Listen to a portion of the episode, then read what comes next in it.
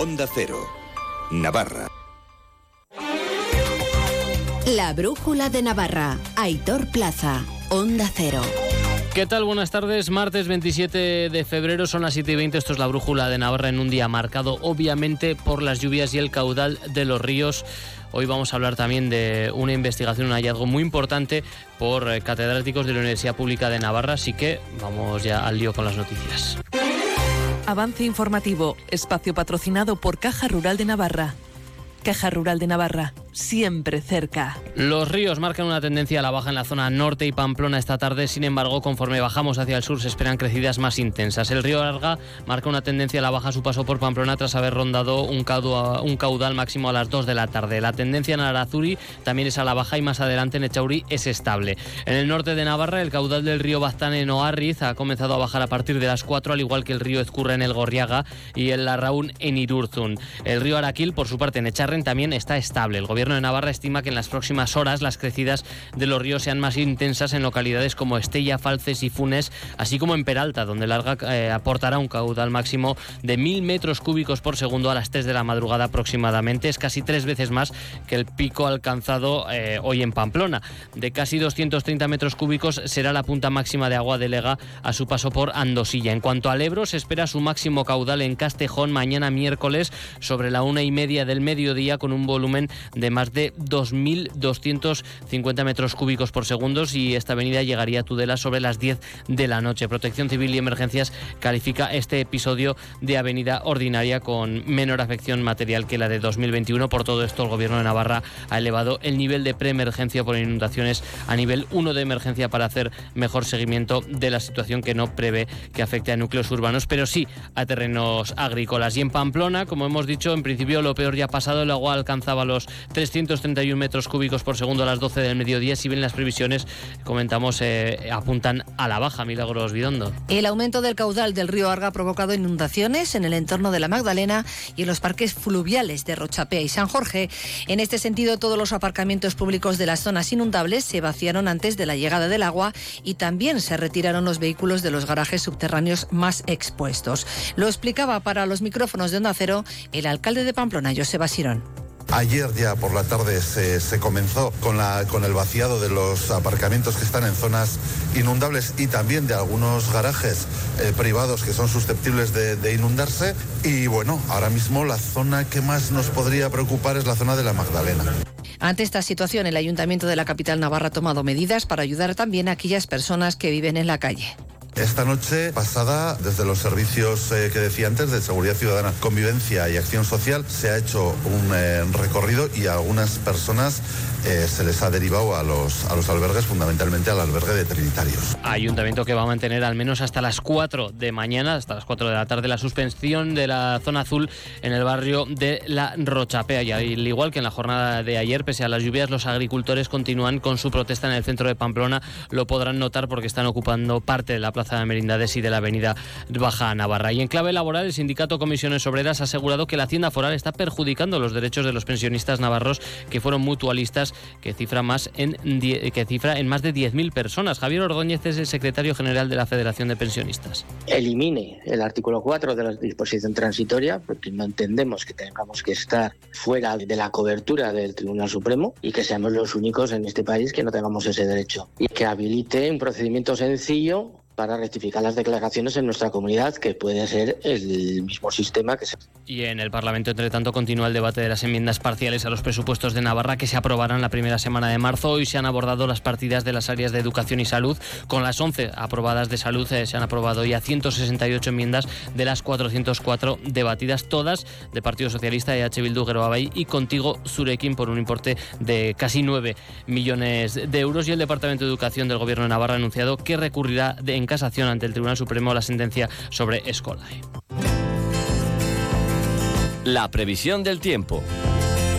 Previsión del tiempo que conocemos de la mano de la Agencia Estatal de Meteorología, Luce Peda. Buenas tardes. Buenas tardes. Mañana tendremos un tiempo más estable en la Comunidad Foral de Navarra. Las temperaturas diurnas subirán, seguirá haciendo frío, pero un poco menos intenso. La máxima de 8 grados en Roncal, 10 en Pamplona y Estella Lizarra, 11 en Tafalla, 12 en Batán y 13 grados en Tudela. El viento del noroeste todavía por la mañana con rachas superiores a los 80 kilómetros por hora en el Pirineo. Viento intenso también en la ribera de Navarra, pero irá perdiendo intensidad según transcurre la jornada, solo quedará algún chubasco hacia el norte de la comunidad, cota de nieve que va a subir en el Pirineo desde los 800 hasta los 1600 metros, más claros en el centro y el sur de la comunidad foral de Navarra. Es una información de la Agencia Estatal de Meteorología. Ahora mismo 6 grados en el centro de Pamplona, también en Estella, 7 en Tafalla, 8 en Tudela.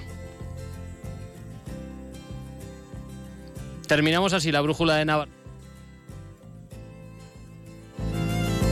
Salvamos vidas. Cuidado con las lluvias. Muy buenas tardes.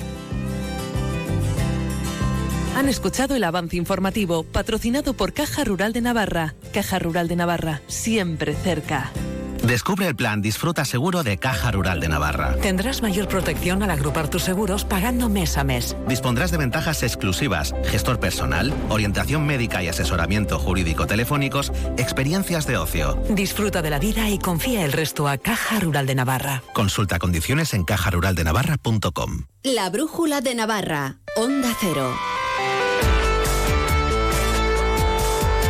Brújula de Navarra, hoy nos vamos a centrar en, un descubrimiento. Es así de claro, un descubrimiento científico, una expedición de la UPNA, de la Universidad Pública de Navarra, ha conseguido producir electricidad de forma continua por primera vez a nivel mundial. Es decir, estamos hablando de, de un descubrimiento mundial. Los investigadores han logrado generar energía eléctricamente sin interrupciones en el continente helado, es decir, en la Antártida, a partir del propio calor natural de la Tierra.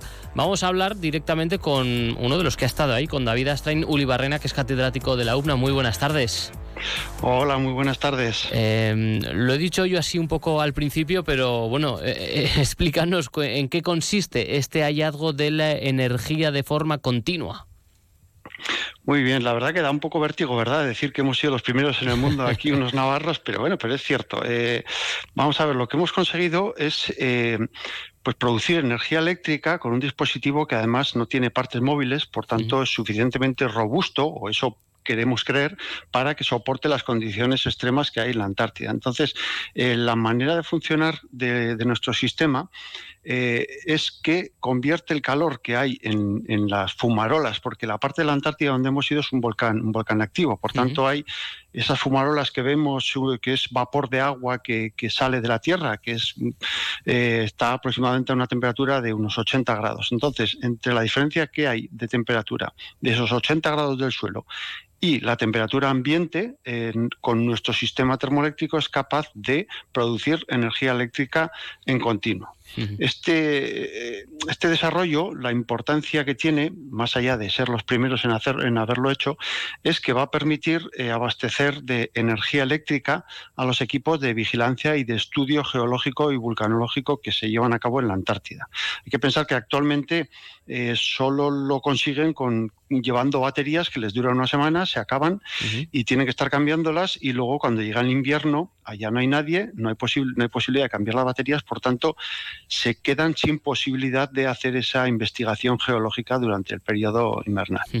O sea, si no entiendo mal, esto, eh, este avance lo que permite es a, aquellas personas, a esos investigadores, eh, poder trabajar también, como hay una energía de forma continua, eh, trabajar también de una forma continua, no estar dependiendo de esas baterías que además, tal y como como he leído, ¿no? esa característica esencial que, comentabas, ¿no? esos eh, eh, generadores termoeléctricos geotérmicos eh, que son muy, robustos porque no tienen, que no se puede separar, ¿no? digamos, o así lo he entendido. Sí, no, correcto. O sea, digamos que era un requisito no indispensable que fuese una tecnología robusta. Entonces, para que sea robusta no tiene que tener partes móviles. Entonces, eh, con esa premisa es como hemos desarrollado esta tecnología que, como bien has dicho, va a permitir un suministro energético continuo cual va a hacer que estos investigadores que ahora mismo solo tienen datos lo que dura la campaña polar, que es el invierno austral, perdón, el verano austral, que es pues de diciembre a pues prácticamente a marzo lo que dura la campaña, entonces ahora mismo solo tienen acceso a información durante esos meses. Entonces, gracias a este invento tecnológico, van a poder tener energía eléctrica para abastecer esos equipos de, de toma y registro de datos y además hemos hecho un sistema que es capaz de emitirlo vía satélite de manera que ahora mismo nosotros podemos ver eh, aquí mismo, yo ahora en mi ordenador o incluso en el móvil, eh, los datos que se están emitiendo desde la Antártida eh, a un satélite y de ahí ya pues con internet tenemos acceso. además tengo entendido, yo lo digo mm, tal y como lo he leído, es una tecnología modular, es decir que la potencia conseguida mm, se puede aumentar también con la instalación de, de más dispositivos. Exactamente, sí. Yo lo comparo un poco con la fotovoltaica, pero en geotermia. Quiero decir, eh, la fotovoltaica tiene también la virtud de que es muy robusta, no hay partes móviles, entonces es suficientemente robusta para aguantar en la Antártida. ¿Qué ocurre? Que, eh, eh, claro, en la Antártida y en otros muchos volcanes del mundo, no solo en la Antártida, debido a la climatología e incluso a la latitud, eh, por ejemplo, en la Antártida el invierno, eh, la noche dura muchos meses. Quiero decir, hay oscuridad total. Entonces, claro, eh, la fotovoltaica no sirve, ¿vale? Es muy robusta, es fiable, es modular también la fotovoltaica, pero no sirve porque el suministro energético es totalmente discontinuo por las noches y también pues por nevadas, niebla, que, en fin, calima.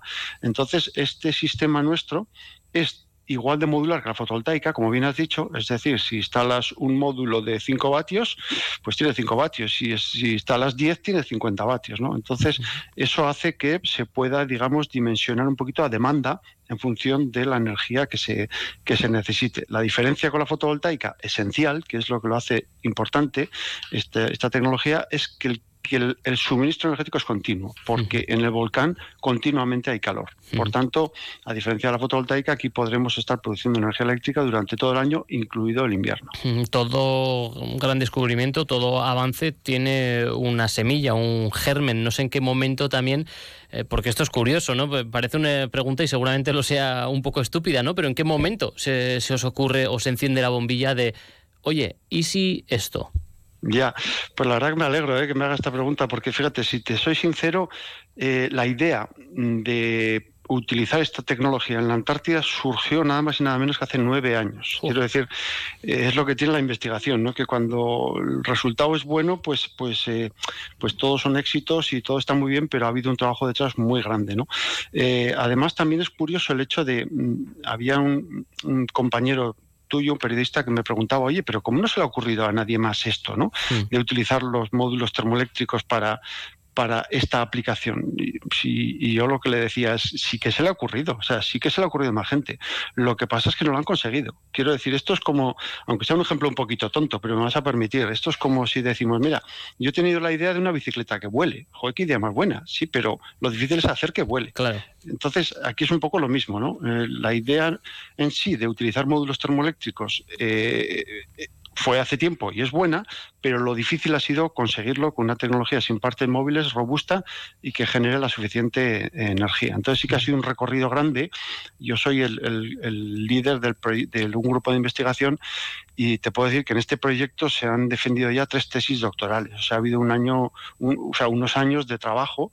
Eh, lo hemos probado también en Canarias, en el Teide, y bueno, finalmente pues hemos ido a la Antártida y de momento está funcionando bien. También es cierto que habrá que ver cómo soporta el invierno, que es el test eh, definitivo, digamos. Hay que hacer un test in situ, ¿no? Porque hay, cosas que no se pueden hacer pruebas, digamos, eh, pues eso, en este caso eh, en Canarias, como decíais, ¿no? En, en el Teide. Y bueno, pues hablabas de, un equipo que, hay que poner, ¿no? También en valor. Estamos hablando aquí con David Astrain, pero si no me equivoco, también ha estado Patricia Alegría, Álvaro Martínez, María Mina, Nerea Pascual y Guruche Pérez. si no me dejo a nadie, me corregirá si, si me dejo a alguien pero también todo esto eh, comentando ¿no? los nueve años eh, desde, ¿no? desde ese germen, eh, poner en valor la investigación, el tiempo que se necesita para, para investigar y que muchas veces eh, eso, ¿no? Pues puedes hablar con, con, algún investigador, con científicos en los que dices, parece que, que, no se avanza. Bueno, mm, deja hacer, ¿no? Deja hacer las cosas porque todo requiere su proceso. Sí, totalmente de acuerdo. O sea, el desarrollo científico y tecnológico pues necesita un tiempo y un aprendizaje, ¿no? Nosotros pues llevamos muchos años, digo nueve, para este proyecto en concreto, pero trabajando en termoelectricidad, pues fíjate, yo hice la tesis en termoelectricidad hace ya unos cuantos años. Entonces, sí, claro, hay un desarrollo y un, aprendizaje eh, continuo que al final, pues bueno, pues da, sus frutos de una u otra manera, ¿no? Este ha sido una, aplicación quizá un poco más vistosa, pero, pero sí, es un poco en lo que, en lo que trabajamos. No le vamos a quitar mucho más tiempo a David Astrain, como decimos, catedrático de la Universidad Pública de Navarra, con esa expedición que ha conseguido producir electricidad de forma continua por primera vez a nivel mundial ahí en la Antártida. Em, eh, seguramente de nuevo sea algo muy simple pero o, muy complicado a su vez, pero esto se puede extrapolar eh, fuera de, la Antártida. Podemos buscarle otras aplicaciones eh, en la Tierra. Sí, la idea nuestra es que esto sea extrapolable a otros volcanes del mundo. Volcanes donde quizá no son tan remotos o recónditos como la Antártida, pero bueno, hay muchos volcanes que son montes donde nieva, donde la climatología es adversa y no se monitorizan por precisamente por la falta de energía. Entonces ahí sí que queremos que sea extrapolable. Eh, lo único que, claro, para que esta tecnología funcione, tiene que ser un volcán activo o tiene que haber geotermia. Es decir, no lo podemos poner en cualquier sitio. Esa es la limitación frente a una tecnología como es la fotovoltaica por ejemplo. ¿no? Eh, en este sentido, decir que hemos hecho en, en Canarias, en el Parque Nacional de Timanfaya, tenemos una instalación de 500 vatios que eh, produce energía renovable en continuo eh, para el restaurante de, del Parque Nacional de Timanfaya también. Bueno, oye, pues eh, seguro que te lo han dicho más de una vez, pero claro, fuisteis a la isla decepción y de decepción ninguna, ¿no? Con la, con la que habéis vuelto.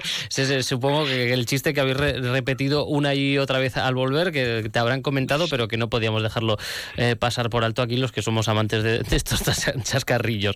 Eh, me imagino que toca seguir eh, investigando, eh, abrir otro, otros campos. esto no se detiene porque ahora llega el momento de testear, ¿no? cuando llegue el invierno duro a la Antártida. Claro, eso es, efectivamente. Es el, digamos que ha sido nuestra primera campaña, es la primera vez que íbamos a la, Antártida y bueno, como dices, eh, tecnológicamente mm, ha sido un éxito, no ha habido ninguna decepción. hay cosas que te sorprenden un poquito también de la Antártida, ¿no? En cuanto a, pues quizá, por ejemplo, a mí me sorprendió muchísimo ver que había eh, cruceros, o sea, hay un turismo, una industria del turismo muy importante que, que, bueno, pensábamos que la Antártida era un espacio un poco más eh, protegido de lo que realmente es, aunque hay aunque hay protocolos, eh, pero luego, bueno, pues la realidad igual es un poquito distinta, ¿no? Y como bien dices, pues el año que viene eh, tenemos que volver. Este año hemos sido de los compañeros que has citado, eso, eso somos todo el grupo de de investigación de este proyecto, pero allá en concreto hemos sido pues Leire Catalán, Miguel Araiz y yo. Y el año que viene pues tenemos que volver a ver cómo ha soportado el invierno, a instalar algún generador más un poco para que sirva a la vigilancia volcánica y, efectivamente esto pues es continuar y luego pues ya iremos viendo los siguientes pasos. Bueno, pues entonces a, seguir monitorizando y que esa foto que, ya hemos visto algunos eh, en la Antártida, no pues eh, el año que viene tenga esas mismas sonrisas y que bueno que, sea todo todo un éxito. David Astrain, eh, catedrático de la Universidad Pública de Navarra, muchísimas gracias por atendernos y bueno y enhorabuena también por ese descubrimiento y sobre todo por, por ese trabajo que, que no cesa. Gracias de verdad. Muchas gracias, gracias a vosotros.